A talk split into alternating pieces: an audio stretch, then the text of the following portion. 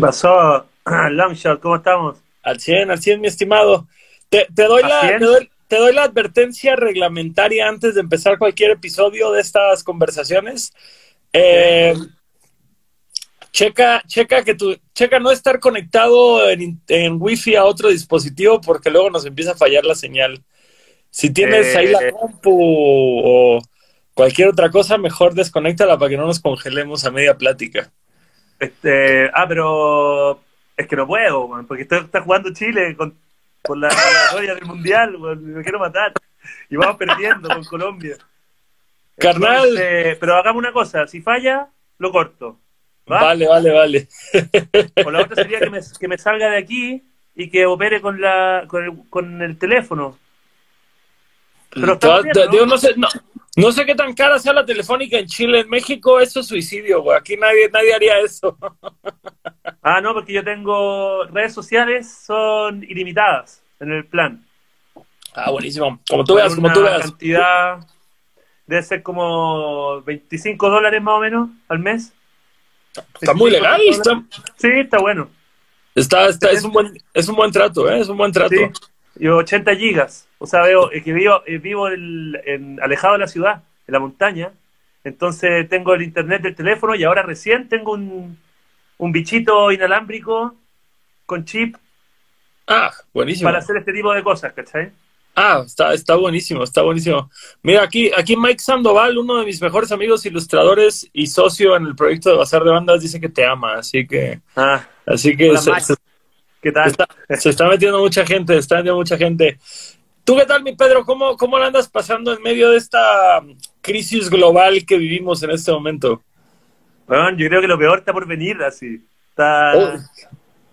O sea, como que esto del, del, de la pandemia ya, yo siento que a pesar de que está alto, como que bajó un poco la intensidad del encierro y como del drama que significó en los primeros meses, pero todo lo que se viene después, el nivel de polarización, eh, la crisis climática, ¡oh, penal para Chile! Eh, se viene cabrón, se viene cabrón, cabrón. Así que no, ahí he andado bien igual. Tengo una, tengo una familia, tengo tres hijos de los que cuidar, entonces tampoco puedo preocuparme tanto de, de algo más que del día a día, así como. ¿cachai? Oye, los tienes, y los tienes todo el día en la casa. Colgando las bolas. No, hombre, sí te iba a decir. Yo creo que justo para los padres de familia es para los que más está complicado este momento. Sí, pero bueno, estoy vivo con Carmen, con mi mujer, eh, y ahí nos apañamos igual, bien, o sea, la salvo, ¿eh? está, estamos ok. Hay gente que, se la, que ha sido tan terrible que, que, para uno quejarse es como que para mejor, mejor no. Ah, está sí, buenísimo, está buenísimo. Sí, sí, digo, al final del día estar... estar de Chile, perdón, perdón, perdón, ya. No, no, no, yo, yo, fíjate, yo nunca he sido apasionado del soccer, entonces lo entiendo, no lo comparto, pero lo entiendo. Bueno, tan es así que le digo soccer en vez de fútbol, que creo que sí, sí. para ser latino, güey, ya es este prohibido, prohibido, güey. Pero tú eres un amante de la cultura popular, así que yo, yo soccer, conoces a Carlos Valderrama, por ejemplo. Eh, ya sabes, este, me, me tocó una vez eh, volar en el mismo vuelo que que Maradona y todos quisimos tomarnos fotos con él y no quiso tomarse fotos con nadie del vuelo más que con los niños. Como que justamente estábamos en la sala de espera porque se acaba, de, empezar a entrenar eh, a, a, un equipo, creo que en Culiacán era alguien, algún equipo de México, y justamente todos emocionados de que lo encontramos allá y Nel nos puso al guardaespaldas así de barrera y con nadie, hijo de la chica. Maradona, Maradona, ¿qué año estamos hablando? Hace que habrá sido tres o cuatro años, creo que empezó ah, a. Ya, está, está, dirigiendo en México. Sí, sí, bueno, eh, hace tres o cuatro años estaba. No he seguido mucho su carrera desde, pues justamente desde que ya. Bueno, nunca, nunca he seguido su carrera, nada más lo ubico, como un icono, lo, ubico como un icono de la cultura popular, tal cual. Sí, te tocó el peor Maradona igual, pues el más, el más sí, sí. de todos, que ya no puede ni hablar así. Es, es un rockstar, güey, es un rockstar, es un verdadero rockstar pero sabes que es increíble que en Argentina tienen tal respeto por sus ídolos que a pesar de que Maradona ha mostrado lo peor de sí, lo siguen amando y bancando así, pero a muerte, ¿cachai? Creo que, creo que eso es algo muy común con la humanidad y sus héroes. O sea, yo me doy cuenta, no sé, un ejemplo, soy muy fan de, de, de los Smiths. Morrissey, pues cada día saca como opiniones más de ultraderecha, horribles y demás, y, y los que son fans de Morrissey no tienen un problema en ver más allá de lo que dice y, decir es Morrissey, lo voy a amar hasta la muerte. Y es cuando dices como, güey, no, no sé. Yo, yo sí puedo separar a la persona de su obra, pero, pero no seguir aplaudiéndole las pendejadas.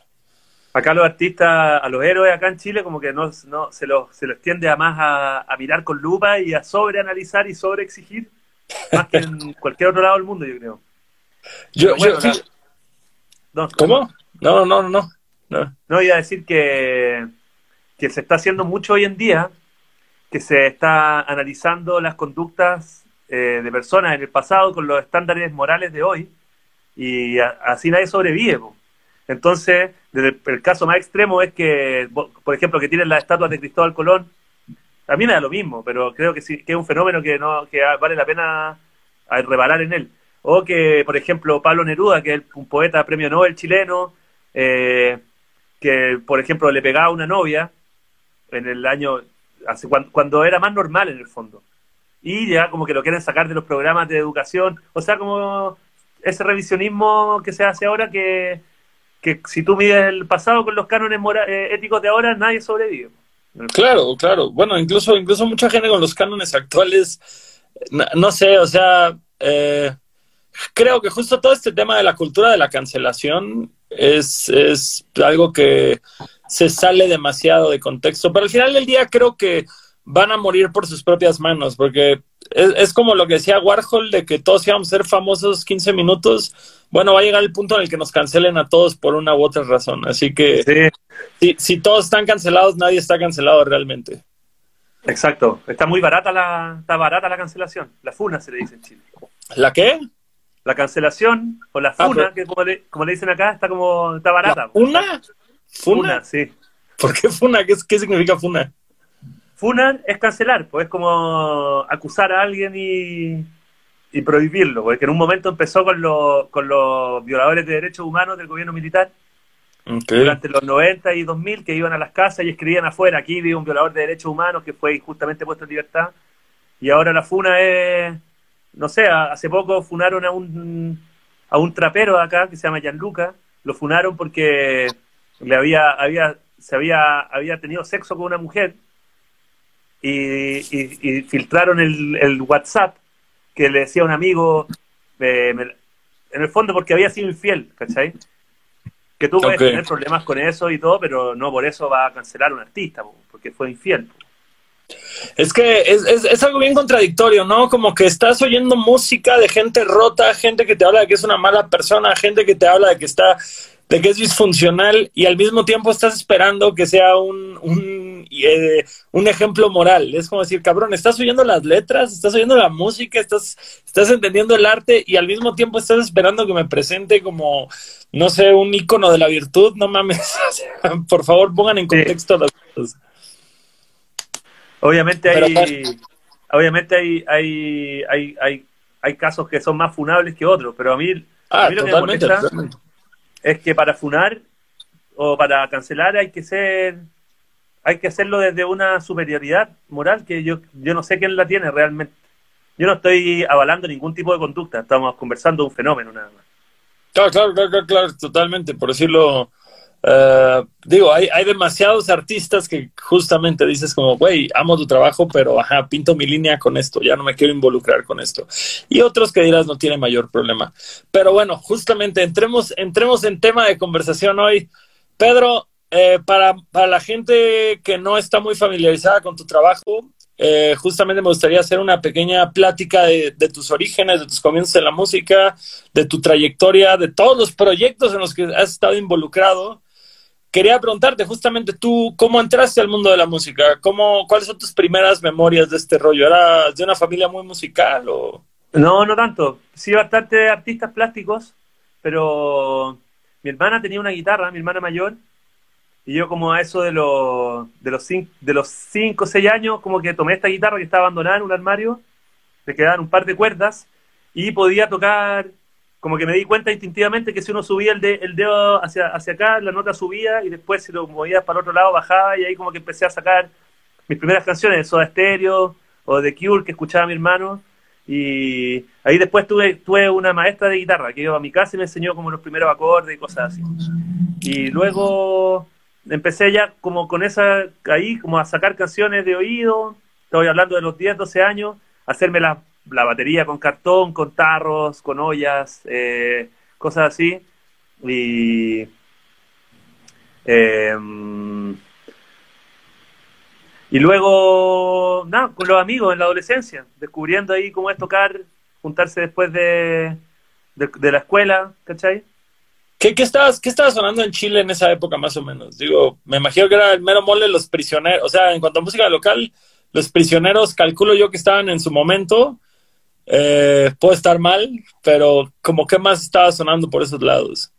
Eh, sí, no, Los Prisioneros fueron acá muy importantes, a pesar que no los tocaban mucho en la radio, se escuchaban mucho pues, en las casas y, se, prestaba el cassette eh, de mano en mano. Y yo, bueno, escuchaba mucho la música que escuchaba mi hermano mayor, que era, bueno, The Smiths, The Cure, todo puro rock británico. Pero a mí lo que me cambió la vida fue conocer los Beatles, yo creo. Por ahí por los 10 años, 12 años, y ahí como que, sí, ahí como que me, ahí como que me enamoré de la música mal. Y ahí como que empecé a, como a o sea, muchos de los amigos que yo tengo desde, desde esa edad como que empezamos a ser músicos tocando y sacando canciones. Eh, pero lo que sonaba acá, no, lo que sonaba en todos lados, pues, Roxette, eh, mucho rap eh, latino como Wilfred y la Ganga, Gerardo, los tenía eso, ¿no? mi abuela. ¿Ustedes, ustedes, tu abuelo oía rap? No, la canción Mi abuela. Ah. Mi abuela. no, creo que ese tema no estoy familiarizado con él. Pero, pero por decirlo, Chile en esa época sí tenía mucha entrada de música internacional, no era nada más como música chilena. O sea, porque me dices de los Smiths, de, The Cure, de todo esto, los Beatles, todo esto llegaba como muy común en la radio, en las tiendas de discos y demás, o, no, más una época yo lo escuchaba en la casa, en la casa por mi hermano y, por mis tías, mi tía también escucha, me mostró a Charlie García, eh, en realidad yo escuchaba la música que escuchaba la gente que estaba cerca mío. Mi mamá era muy fan de los Beatles y ahí me fui, me fui agarrando de lo que pillara nomás. Y algunas cosas sí las escuchaba en la radio, pero cuando apareció el hip hop fue para mí súper súper importante. Todo ese rap en español, la primera oleada del general, eh, eh, que es más, bueno, más como más dancehall, pero, pero sí, Wilfred y la ganga, Gerardo, repito, eh, los prisioneros rapeaban también en canciones de él, de ellos, y sí, pero siempre he escuchado como de todo, nunca me he quedado como en un estilo como de ser, ah, yo soy rockero, soy rapero, soy no sé cuánto, sino como que me gustan más las melodías en general. Pues que, te transmita algo, me imagino, ¿no? Es más como, como finalmente que encuentres algo en la música que te hable y quieras pues, emularlo. Paso por etapas. Por etapas. Sí, claro. Oh, por decirlo, y, y, desde chico estuviste en proyectos musicales, siempre fue como un tema más solista, o cómo, cómo empezaste ya con el tema de la música original? No, con, ah, con la música original vino después, pero yo las primeras canciones las hice, bueno, como a los 14 años, pero nunca se las mostré a nadie. Eh, y tocando con amigos después de la escuela, los viernes nos íbamos, corríamos todos los muebles de la sala para, para los costados y nos quedábamos nos quedamos tocando toda la tarde, y llegaba la mamá de mi amigo con leche, con pan. Eh, y después, bueno, me metí a estudiar música cuando salí de la escuela. Y ahí conocí amigos y empezamos como a hacer más bandas más en serio y a y empezar a, como, ¿cómo se dice? Como a, hacer de esto un trabajo, ¿cachai? Un, un oficio. Ahora, tú, o sea, tú toda la vida te has dedicado a la música, desde, desde el instituto, esa ha sido tu carrera desde chico. Un poco, sí, como que siempre tuve harta ganas, aunque después de salir de la escuela me pasé un año que no, no estudié de una, sino como que me, puse a trabajar en la oficina de un, en la, en la productora donde trabajaba un tío que me metió ahí y eh, fue como un poco chico de los mandados y ahí durante ese tiempo creí que, bueno, tocaba con mi banda y todo, pero de repente me di cuenta que sería, que sería bacán entrar a estudiar, estudiar y conocer más, ¿cachai? Ah, buenísimo. O sea, más allá de la chamba con el tío, entonces tú nunca tuviste como alguna otra chamba de oficina o, de este no, rollo. No, para nada, menos mal. Pero eh, no, siempre entré ahí con la música. Estaba, estaba como, como dudando entre, como estudiar artes plásticas eh, y música, porque me gustaba mucho pintar y dibujar también. Y en mi familia, bueno, mi padre es pintor, tengo una hermana, tres tías, prima, mi, mi abuela, mi bisabuela, o sea, eh, como que siempre hubo mucho, mucha información de eso en mi casa, de arte, sobre todo de pintura. Y yo por un momento pensé en irme por ahí, pero al final preferí la música. Sí.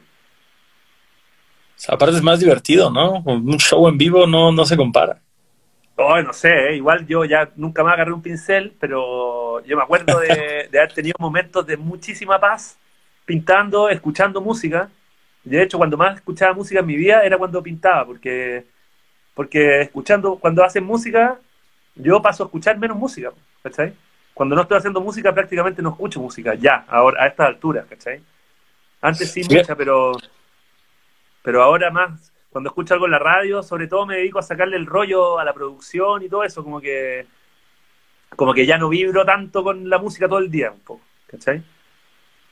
Pues a, a, mí me está pasando mucho eso, es algo que platicaba hace poco, que digo, yo creo que tiene como tres o cuatro años que le perdí el gusto a sentarme a escuchar. ¿Qué digo? También creo que los formatos han cambiado esto, pero el hecho de sentarte a escuchar un disco completo y de estar diario buscando los nuevos artistas, los nuevos grupos, es algo que ya quedó muy atrás y, y es feo porque creo que todos los que hacemos música es porque nos enamoramos de la música en un principio, pero el aspecto trabajo te lo termina cancelando mucho. Yo, yo hoy, hoy por hoy me encuentro muchas veces oyendo podcast en momentos donde antes oía música, como lavando los platos, sacando al perro, demás. Me pongo a oír podcasts y dices como, ¿por qué? ¿Por qué se está perdiendo este amor por la música? Pues yo creo que no se pierde, pero pero seguramente hay, una etapa en la vida en que uno escucha más música y está más abierto a, ir conociendo cosas y todo, pero, pero con el tiempo como que va cambiando la manera de acercarse también, yo siento, a la música.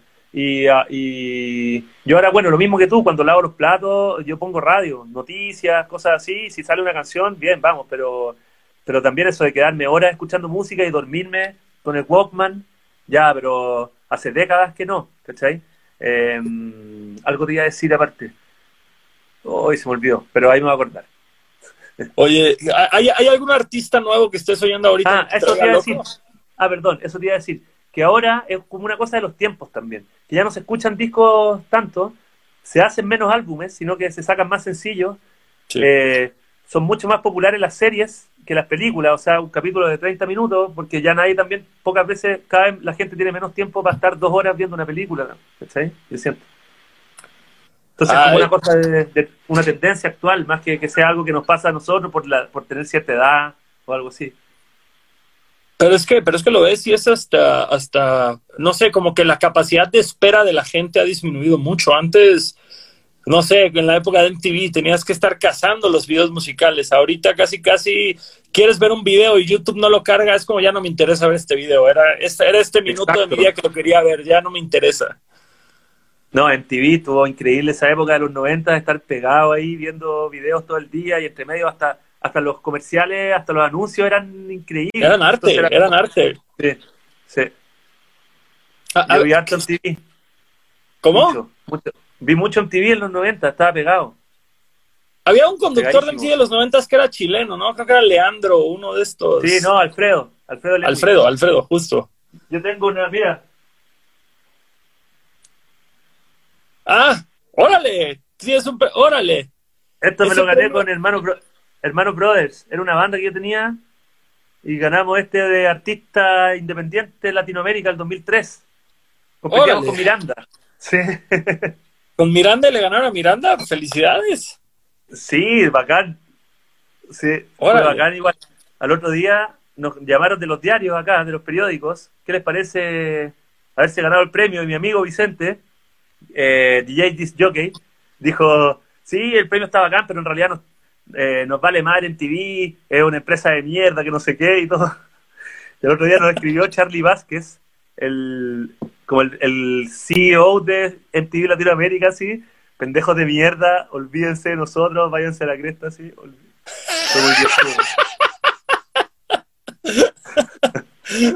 ¿Punks? ¿Por, ¿Por, jugar al punk? sí, un poco. Fue Vicente, sí, no fue yo. Oye, e, este, este proyecto Hermanos Brothers, ¿qué era? ¿Rap o...? sí, tenía rap, pero era bien pop. Eh, era como rap experimental, así bien electrónico, como mezcla de rap con electrónica. Eh, hay un video que te recomiendo ver, lo que se llama Santiago 2002, que ese lo, lo corrían en MTV mucho, en una sección que se llama MTV Buzz, que era como, claro. sí, como algo como lo que estaba como, como cool así. Y es un video increíble. Lo hicimos con cero pesos, es de fútbol, que juega un equipo de, de futbolistas muy malos contra un equipo de breakdancers. Y los ah. breakdancers son como los Globetrotters, hacen goles así de las maneras más locas y está muy divertido. Ah, buenísimo. Está en YouTube, me imagino. Está en YouTube, Santiago 2002, y el disco no lo hemos subido todavía a Spotify ni nada porque, no sé, yo lo escucho y es como cuando una mujer ve una foto de ella a los 15 años con, con el pelo así, con frenos, con pecas, y dice, ah, soy horrible, no quiero ver esa foto, mi hermana por lo menos. Así que, eh, como que yo siento lo mismo cuando escucho esos discos, un poco. Siento como que era muy, estaba muy crudo todavía, no sé, no, Cabrón, a, mí me pasa eso con mi música de hace seis meses. O sea, yo me oigo hace seis meses y digo como que estaba pensando, por Dios. Pero, pero pues ahí vamos, ahí, ahí vamos. Buena. Eh, en, en ese, bueno, nada más para cerrar el tema de MTV, güey, yo solo voy a decir que amé esa época, amé, amé haber crecido viendo MTV, amé haber crecido viendo todo esto y siempre voy a estar enamorado de Ruth, que era la conductora de MTV, siempre. Sí, claro, Ruth Infarinato. Ruth, Infarinato. Nada más porque a ella le gustaba Wizard, empecé a oír Wizard, güey. Una vez me acuerdo que le preguntaron en una entrevista si es que, eh, porque ella siempre tenía el pelo de colores y era como, en esa época era súper súper raro, entonces no era tan usual. Le preguntaban si es que tenía que tenía teñido todo el todo el cuerpo, todos los pelos del cuerpo en el fondo. Y ella decía que, claro, que la alfombra tiene, que la, el ¿cómo se llama la alfombra? La, cortina tiene que combinar con la alfombra, ¿no? Esta fue su respuesta y era como, ay, sí, es una, una ídola. pero fíjate que la he buscado en todos lados, desapareció del planeta. O sea, yo creo que sí, sí como que ha de trabajar como, como en algo que ya no quiere estar bajo los reflectores, porque la he tratado de encontrar en redes sociales, en algo, y no, no, desapareció. Al menos Alfredo, Alfredo, que era chileno, él venía de una banda que se llamaba Diva y eh, hasta el día de hoy, bueno, fundó una revista que se llama Rocaxis, el locutor de radio, como que sí, él está bien visible acá en Chile. No, eh, Arturo, que era Arturo, que era el de México, que tenía conexión y todo esto, todavía... Sí, chamacos, les traigo una rola que está bien padre, sí. Yo como que aprendimos a hablar en mexicano gracias a él. en mexicano.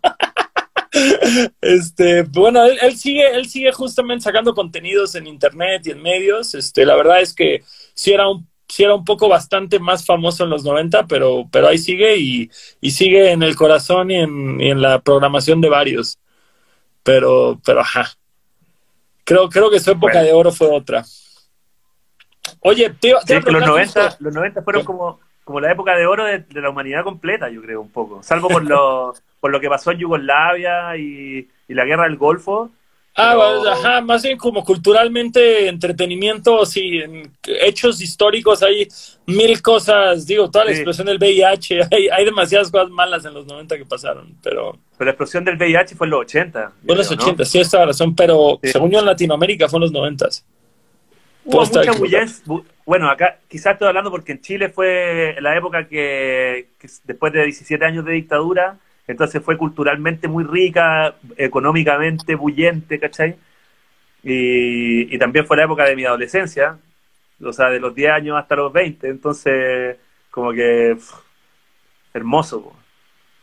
yo, yo le tengo mucho cariño a dos proyectos chilenos, que son Tiro de Gracia y Los Tetas, que, yo me acuerdo mucho, Tiro de Gracia salieron con el ser humano, si no me equivoco, por ahí del 98, 96 a 98, algo por el estilo.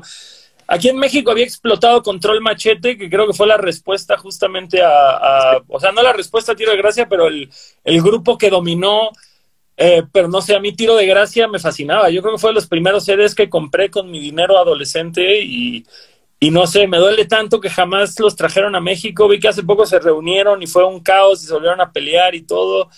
Ahí, ahí por decirlo, digo, están ellos, están Itatiyu, eh, hay nuevos raperos. ¿Qué, ¿Qué, tanto panorama de rap había en ese entonces, como a principio de, de los 2000? Eh, bueno, Tiro de Gracia siguió un buen rato. Eh, eh, para mí, un disco como de mis favoritos de Tiro de Gracia se llama Retorno de Misericordia, que es del 2003, me parece. Eh, Maquisa, bueno, el disco es del 99. estaba Resonancia, estaba Epicentro, había mucha, bueno, había una movida bien grande aquí. En Chile parece que una cosa que me explicó Jorge González, los prisioneros, que durante la dictadura invitaban a muchos artistas RB, soul, al Festival de Viña que es como la gran fiesta cultural chilena televisiva, y porque eh, eran como menos políticamente involucrados que los artistas blancos siempre, entonces venían y nos hacían como, como ah, que se vaya Pinochet, ¿cachai? Nada, eran más como dóciles. Y eso como que sembró una semilla soul en Chile muy fuerte, que en otros países de Latinoamérica no está tan, tan presente. Y eso explicaba para él eh, el, como la calidad del hip hop chileno. por ejemplo, tú escuchas a Juan Sativo y es como que un, es un MC de, talla mundial, ¿cachai? Como un buen realmente capo así. Y, y sí, pues hubo una escena muy power acá, muy power. La pose latina también están mencionando ahí. Sí. Ah, la, voz latina, justo, justo. A, mí no sé, el estilo de Juan Sativo se me hizo muy raro, porque siento que en el ser humano rapeaba de una forma y en el resto de su discografía empezó a rapear de otra manera, como que... Sí, le empezó a gustar más cantar, yo creo, también como más, más melisma. Totalmente, totalmente. ¿Qué, qué, qué otros, o sea, no sé, qué, yo la verdad es que de, rock chileno, de, te pregunto esto del rap porque justamente creo que durante tu trayectoria has tenido esta dualidad que, de mezclar géneros. Casi siempre que he hablado contigo sale a colación el tema del rap, pero, pero también haces otros, otros estilos musicales. Eh, ¿Tuviste este proyecto de Hermanos Brothers? ¿Se deshace este proyecto y arrancas con Pedro Piedra como solista o, cómo fue un poquito la transición? No, pasaron varias cosas entre medio. Tenía otra banda que se llamaba CHC, que también era como de hippie. Nosotros le llamábamos hippie hop, que era como hippie hop, pero hippie, ¿cachai? Eh, tuve otra banda que se llamó Yaya, que hacíamos como, eh, como Calypso, reggae en inglés, que era con la misma gente de CHC, pero con otro nombre. ¿Qué, qué, significaba CHC? Con, Congregación de Hermanos Contemplativos. Ah, eh, totalmente hippie, hippie hop, totalmente. Lo que pasa es que vivíamos en una casa en el centro de Santiago y se la arrendábamos a una congregación de monjas, oh. que era la congregación de las hermanas contemplativas. Entonces, como que le, le robamos el nombre. Ah, Pero ahora tú buscas CHC en Google y hay 120 mil cosas alrededor del mundo que llevan las siglas CHC. Ah, no, fue, no fue muy buen nombre entonces. no. Deberíamos le puesto todo, la congregación y todo. Eh, y ahí ah, entre medio, bueno, entre medio de eso, o sea, con esa banda yo siento que hice como un poco mi, mi noviciado musical, un poco. ¿Cachai? Con, CHC. con, CHC, Hermanos Brothers, Yaya y toda esa movida, como que un poco fue una preparación para metamorfosearme en solista y como abarcar mucho más géneros también. ¿Cachai? Claro. Que eso vino después. Y de ahí, bueno, como Pedro Piedra, ¿cuándo empezaste? Mi primer disco lo empecé a grabar en 2008, en Ciudad de México precisamente. Ah, chinga, eh, ¿cómo, ¿cómo, fue que, acabaste trabajando el disco acá? Bueno, yo, a ver, tenía, yo tenía un amigo que vivía allá, que estaba casado con la ganadora de un programa televisivo de talentos acá, que se llamaba Rojo, Fama contra Fama, ¿ya? Okay. Entonces ella se fue allá como firmada por Sony Music, y el marido era como medio marido representante, y era amigo mío. Y él me decía, él era súper fan de CHC, entonces me decía, bueno, tenéis que traerte CHC para acá, tengo las movidas con los sellos, ven y yo te voy a presentar a gente y todo. Entonces ya yo me, me, fui para allá con el, con el disco de CHC, con el último que se llama La Cosa, y empecé a ir a, reuniones, a sellos, a Sony Music, a Warner, ¿cachai? Y, y les ponía CHC y no, los tipos como que se miran y como, next, así, no, no pasa nada. No, no cuajo. Y ahí eh, me quedaban dos meses de viaje y me puse a hacer canciones como compositores de staff de allá, que hacen eh, canciones para, para otra gente, ¿cachai? y a uno, de estos tipos, a uno de estos tipos yo le mostré mis canciones que yo tenía, que las grababa y todo. Me dijo, oye, están increíbles y todo. Y este mismo amigo me dijo, empezó a, a escucharlas también, el que me dijo que me fuera con CHC, y empezó como a, como a crearse un hype, así como en, las en los en, las sellos, como de estas demos.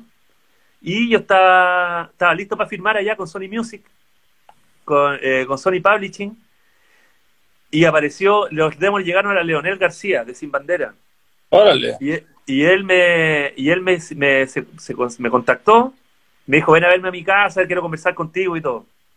Yo fui a su casa y me dijo, loco, estos demos, no dejís que nadie los toque, yo conozco al productor que te quieren meter en Sony, eh, que nadie haga, que nadie se meta, grábalo en mi estudio, yo te paso mi estudio gratis, así, con todo, ¿cachai? Pero no filmís con Sony Music, me dijo, me lo recomendó así. Siendo que su hermano trabajaba en Sony Music, imagínate, o sea, yo estoy agradecido de él porque porque él vio como que había algo especial ahí, no, como que no quiso contaminarlo un poco, algo súper lindo igual que de, de, su parte, ¿cachai? Me pasó el estudio, estuve yendo un mes a su casa y grabé mi primer disco ahí. Eh, ahí en el fondo, y ahí como que después saqué el disco y no, bueno, no firmé con Sony y tampoco nadie, y empecé a, grabar en la casa con CDR y a venderlo en los shows que hacía allá en México. Bueno, me quedé obviamente más tiempo que los dos meses que iba. Eh, así que así empezó todo en Ciudad de México. Gracias a Leonel García de Sin Bandera, loco.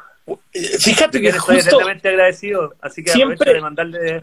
De un rato para acá, el nombre de Leonel García de Sin Bandera ha estado sal y sal y sal en conversaciones. La verdad es que yo nunca fui fan de Sin Bandera, pero más allá de eso, creo que la calidad moral de este sujeto es una bastante agradable, porque puras cosas buenas oigo de él, puras cosas de que apoyó a tal proyecto, que sacó a tal proyecto, que encontró a tal proyecto.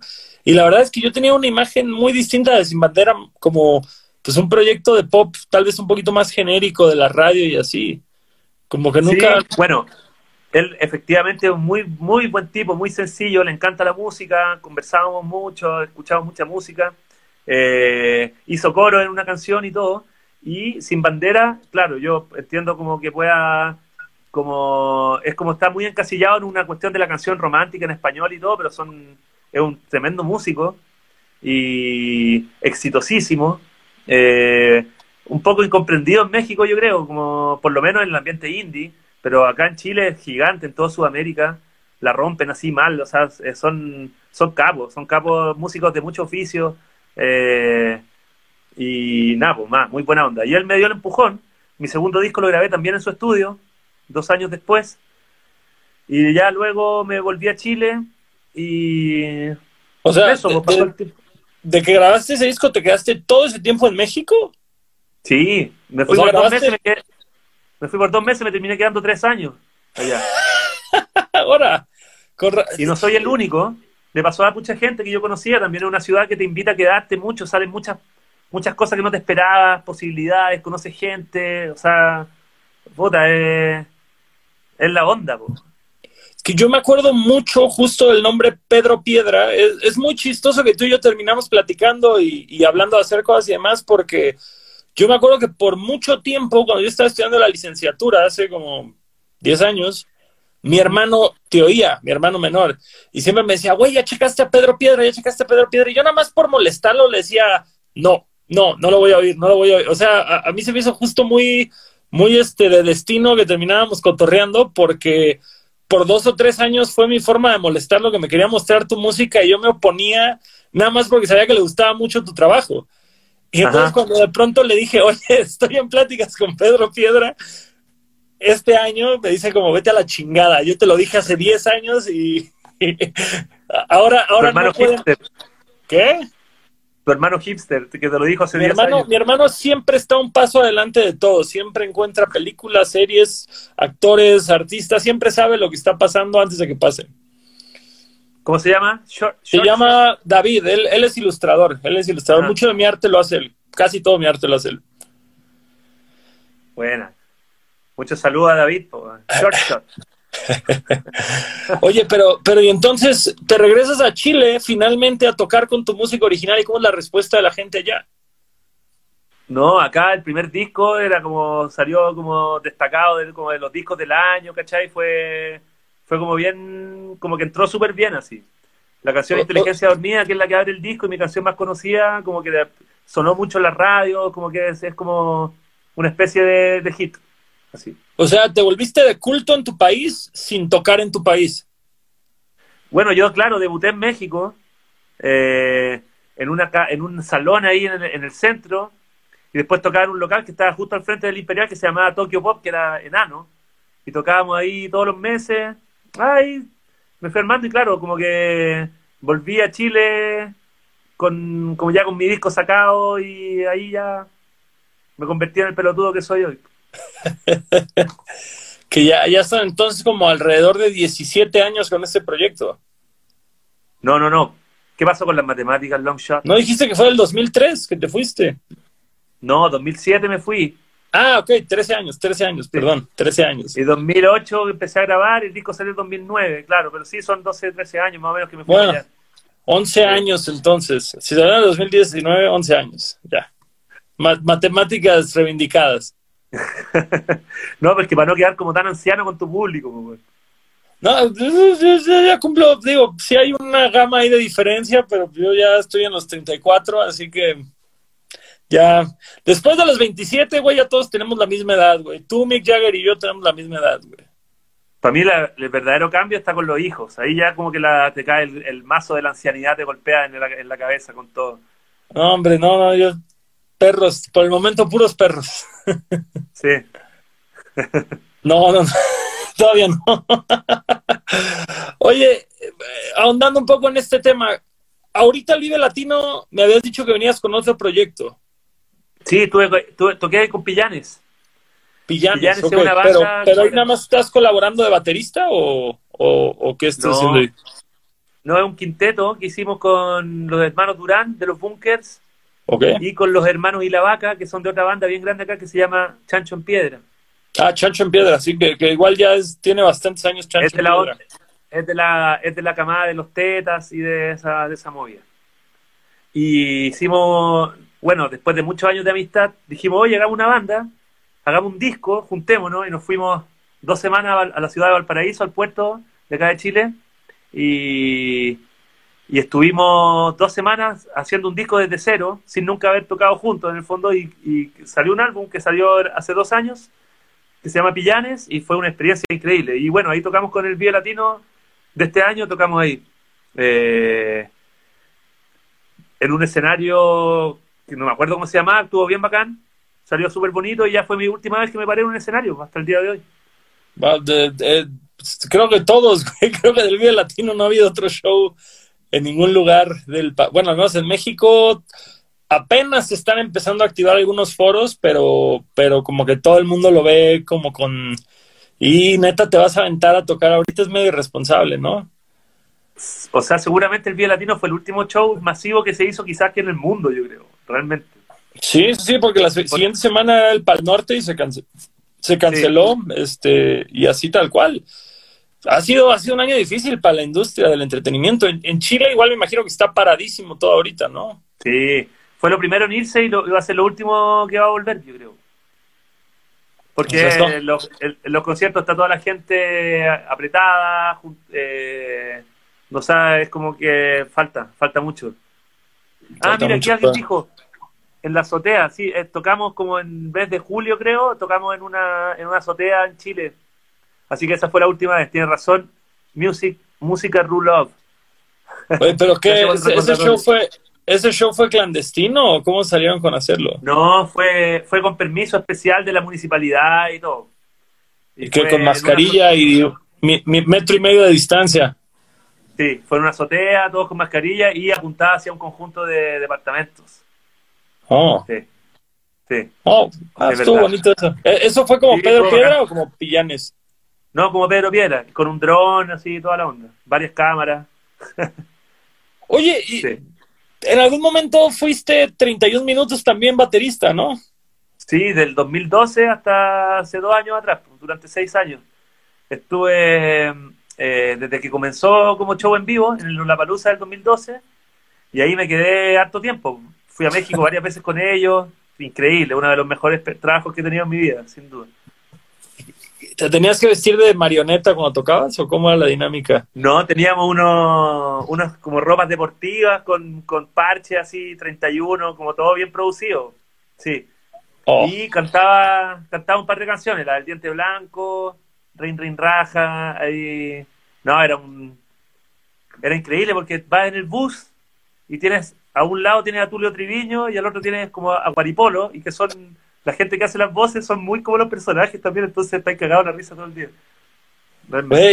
O sea, o sea, pues sí, por lo que veo no has parado de tocar entonces, o sea, solista con ahorita Pillanes con 31 minutos, ¿y tenías algún otro proyecto o estos proyectos han sido los tres en los que has estado de, la eh, última eh, década. Ah, también fui, también fui baterista de Jorge González, de Los Prisioneros, del, del compositor y vocalista. Claro. También durante, desde el 2010 hasta el 2015, que a él le dio un, infarto cerebral y ya no, ya no pudo seguir cantando. Eh, eso sí que para mí fue increíble porque yo era fan así total de Los Prisioneros desde siempre y terminé tocando con él con el compositor de todas esas canciones, nos hicimos súper amigos eh, y terminé tocando con él. No, eso está increíble, realmente. hombre, qué, qué, increíble. Sí, pues digo, justamente los prisioneros, nosotros tenemos la, tuvimos la oportunidad justamente de hacer amistad con Claudio y con Claudio Narea y no sé, güey, o sea, justamente voltear a ver y decir qué surreal es conocer a estas gentes que no sé, que creces viéndolos como estos íconos de la música latina y de pronto los tienes al lado y son gente tan agradable y tan sencilla y, pues es, chulo eso. Sí, increíble. No, eso es como uno de los regalos más bacanes que me ha dado la, música. Siempre me preguntan un poco con quién me gustaría colaborar, si tengo un sueño, y después pienso que toqué con Jorge González con 31 minutos, eh, con Álvaro Enríquez de los tres, eh, que he trabajado con C-Funk de los Tetas, con incluso con Tiro de Gracia, con Jepe, Javier Amena, he estado en la casa de Natalia Lafourcade enseñándole canciones mías, o sea, no, tengo, tengo muchas historias y muchos, muchas como regalos, así que me ha dado este trabajo, realmente. ¿Hay, ¿Hay algo que todavía esté pendiente que quieras hacer? sí, una canción con Longshot me falta. Oye, oye, eso, eso va a pasar, eso va a pasar antes de que acabes bueno, no es antes de que acabe este año, ¿verdad? Porque ya está nada de acabar, pero al menos en los próximos 365 días vamos a lograr esa misión, amigo. Sí. De todas maneras, ahora que se puede mandar cositas a hacer ping-pong, lo podemos hacer. Ahora que todos estamos viendo nuestros home studios, se tiene que lograr. Sí. Aquí tengo mi home studio, mira. Yo, por acá traigo todo el cochinero ahí tirado y mal acomodado. Pero, pero justo, no salgo de este cuarto. Sí, yo tampoco. De acá, cada vez que puedo me escapo aquí al, al subterráneo de la casa. Oye, ¿y ahorita has, has, publicado algo nuevo como Pedro Piedra? ¿Algún sencillo nuevo, algo en orden, algo en... que se vaya a Mira, voy a contar te voy a contar una historia y voy a aprovechar de rematar con una promoción, porque yo eh, tuve un disco que hice el año pasado, lo terminamos hace un año, en noviembre del año pasado, iba a salir en noviembre, pero en noviembre hubo un en octubre hubo un estallido social en Chile, que como que votó todos los planes un poco, entonces dijimos, mira, mejor no lo saquemos en noviembre, saquémoslo en marzo, aprovechamos de dar unos retoques y todo, bueno, llegó marzo, se fue todo, pero a la mierda, ¿cachai?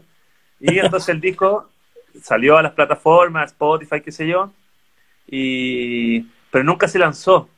Teníamos el Teatro Caupolicán agendado para el mes de junio, que es como el recinto bacán, así, que no sé, ¿cuánta gente cae en el Palacio de los Deportes? Como 10.000. No, no, en el Palacio más, en el Palacio, según yo, cabe más gente. En el auditorio son 10.000, en el Palacio creo que han como 30, yo creo. Para la escala de Chile, tocar en el, que es más chico, son 5.000 y media, pero en la escala de Chile, que somos, somos 18 millones de habitantes en total, eh, el Caupolicán es como llegar al, al Palacio, ¿cachai? Un poco. Ah, bueno. Y lo tuvimos que votar ese, dejarlo para el próximo año con muchas entradas vendidas. El disco no se pudo lanzar, entonces ahora hicimos un documental que tocamos el disco entero en un estudio con visuales, con luces y todo, y entre medio hay, hay entrevistas con los involucrados en el disco que van contando cómo fue todo el disco, por qué no salió, eh, y anécdotas, qué sé yo, y eso lo lanzamos hace una semana acá en Chile, o sea, fue una función en el fondo, eh, por streaming, pagado, y lo vamos a emitir en, para México especialmente, el día 22, ah, el día 22 de octubre. Así que paso el dato, eh, las entradas están por boletia.com y en la página de quemasucabeza.com también ahí venden entradas con, con el disco, con playera, gorra, póster y eso te lo mandan a domicilio. Así que para que estén atentos a mis redes porque estoy promocionando eso ahora, para que lo vean. Para que lo chequen, 22 de octubre sin falla, o sea, en nueve días, nueve días, todavía tiene nueve días para adquirir su entrada al show digital, transmisión del show documental de Pedro Piedra. Sí, estuvo bacán hacerlo y, y nada, pues es como que si no el disco iba a quedar tirado, ¿cachai? sí, claro. sí, había que hacerlo. Que digo, también creo que justo es esta oportunidad de que la gente lo conozca para cuando ya lo turees, eh, pues ya se sepan las canciones, ¿no? Sí, cuando lo turiemos tenemos el, el, show armado entero porque, como te contaba, está con visuales, con iluminación, ahí lo van a poder ver en, en vivo. No quisimos hacer solamente un streaming porque ya como que se puso como queríamos hacer algo más en el fondo, algo más especial que eso, porque ya hacer streaming ya como que casi que perdió la gracia, solamente tocar, ¿sí? Sí, ya tienes que darle algo más a la gente, ya le tienes que dar algo más. Sí, así que eso, el 22 de octubre, eh, boletia.com, y bueno, y el disco salió en marzo y está en, en todas las plataformas hace rato, se llama Aló, el disco. Aló. Aló. Sí. Oye, eh, para concluir, para concluir esta bonita velada, tengo aquí un par de preguntas que hicieron tus fans. ¿No tienes problema? ¿Les demos una vuelta? No, claro, vamos. Oh, gran, gran, pregunta para arrancar. ¿Es, ¿Es la entrevista con Juan Carlos Bodoque la mejor de tu carrera? Eso fue para, promocionar el, segundo el segundo disco, Cristo y Vida. Sí, porque Juan Carlos Bodoque me entrevistó y terminamos cantando una canción de Miranda eh, esa, yo te diré lo que podemos hacer. Y fue, fue bien divertido. Está en YouTube también, pueden ver la entrevista. Sí, ha sido lejos la más surrealista y, yo todavía ahí, eh, como que la entrevista no se me da muy bien. Estaba siempre muy pacheco, eh, como que no... Eh, yo no me gusta verla porque mi performance no es muy buena, pero ver a Juan Carlos Bodoque ahí está, sí, está bueno. Sí, es la más mítica por lo menos, la más mítica de la entrevista. Eh, uno de esos ídolos de los que hablábamos previamente, justo. Eh, de toda tu discografía, ¿cuál crees tú que es el momento más alto de esta? ¿El nuevo disco? Porque la gente siempre tiende a decir que su último disco es el mejor, pero yo choco un poco con esta visión. Es muy posible que uno diga, no, pues mi segundo disco es mi favorito, ve tú a saber. Sí. Eh, yo tengo cinco discos de los cuales, de todas maneras, yo encuentro que el número 1, 4 y 5 son los mejores. Y el 2 y el 3 les tengo menos cariño, encuentro que, que son, que no son, ah, no sé, lo hice como, tienen menos calidad, yo creo, en las canciones. Pero hay mucha gente, mucha que me dice, oye, el mejor es, que me le gustan mucho esos dos precisamente. Eh, el, yo encuentro, ¿El 2 y el 3? Claro. Los que a mí me gustan menos son los favoritos de mucha gente a la vez. Así que no sabría decirte. Ahora, el disco que mejor suena es sin duda el último. Y es el único disco mío que tú puedes poner en una fiesta, yo creo, y no va todo el mundo a sentarse. Es un disco más bailable, más... Eh, más para arriba. Es más de cuerpo que de mente, yo siento. Ah, ok. Eso está interesante, justo. ¿Todo, ¿Todo lo compones tú o tienes como una banda fija? Eh, tengo una banda fija, que para este disco grabé todo yo igual, y eh, las canciones las compongo todas yo, salvo específicas colaboraciones, por ejemplo con Álvaro Díaz, con Juan Carlos Bodoque, que hemos compuesto, coescrito varias canciones, Paraguas y Máscaras, Lima, Más Rápido que Tú, y una del último disco que se llama En Llamas también. Ok, buenísimo. Ok. Eh, Alguien preguntó cómo empezaste a tocar con Jorge Hernández, pero creo que se refieren a Jorge González o tocas con algún Jorge Hernández. No, Jorge González. Eh, yo lo conocí, no, un día, bueno, nos conocimos acá eh, en Chile, como es una escena bien chica, con un par de dos, dos tres años ya los conociste a todos. Eh, y por medio de mi amigo Vicente de los Hermanos Brothers, el que, el que mandó a paseos a MTV, eh, que estaba en la movida electrónica, conocí a Jorge, pegamos buena onda y después cuando yo viví en México, él también estaba viviendo en México, entonces entre ahí como entre los chilenos nos terminamos conociendo, nos juntábamos a comer, eh, a, qué sé yo, a improvisar música y todo. Y un día le, ofrecieron a él tocar su primer disco de Los Prisioneros, que se llamaba La Voz de los 80, en un recital multitudinario en Chile y ahí para armar su banda eh, me llamó, pues, me dijo, oye, armemos una banda, ¿por qué no te llamas a tu amigo Jorge, eh, Jorge de la Selva? Y, y armamos la banda y ahí nos quedamos. Y ahí después, después de eso como que empezó a, a tocar mucho también en vivo con esta banda. Armamos un show bacán de calidad así y tocamos mucho, recorrimos todo Chile, todo Sudamérica, fuimos a Miami, o sea, fue una época increíble de tocar con él. No, qué surreal, qué surreal haber así sido parte de eso, está de locos. Sí, increíble. Em, preguntan que si vas a presentar este nuevo disco en la Ciudad de México cuando todo vuelva a la normalidad. De todas maneras. Eso, eso. Y si cuando vienes a México, ¿solo tocas en la capital o si haces más ciudades? No, voy generalmente a las ciudades, bueno, a, a, Pachuca, Toluca, Puebla, que son las que están más cerca de la Ciudad de México. Y, pero bueno, en ocasiones he tocado en. Oh, gol de Colombia, pero lo anularon.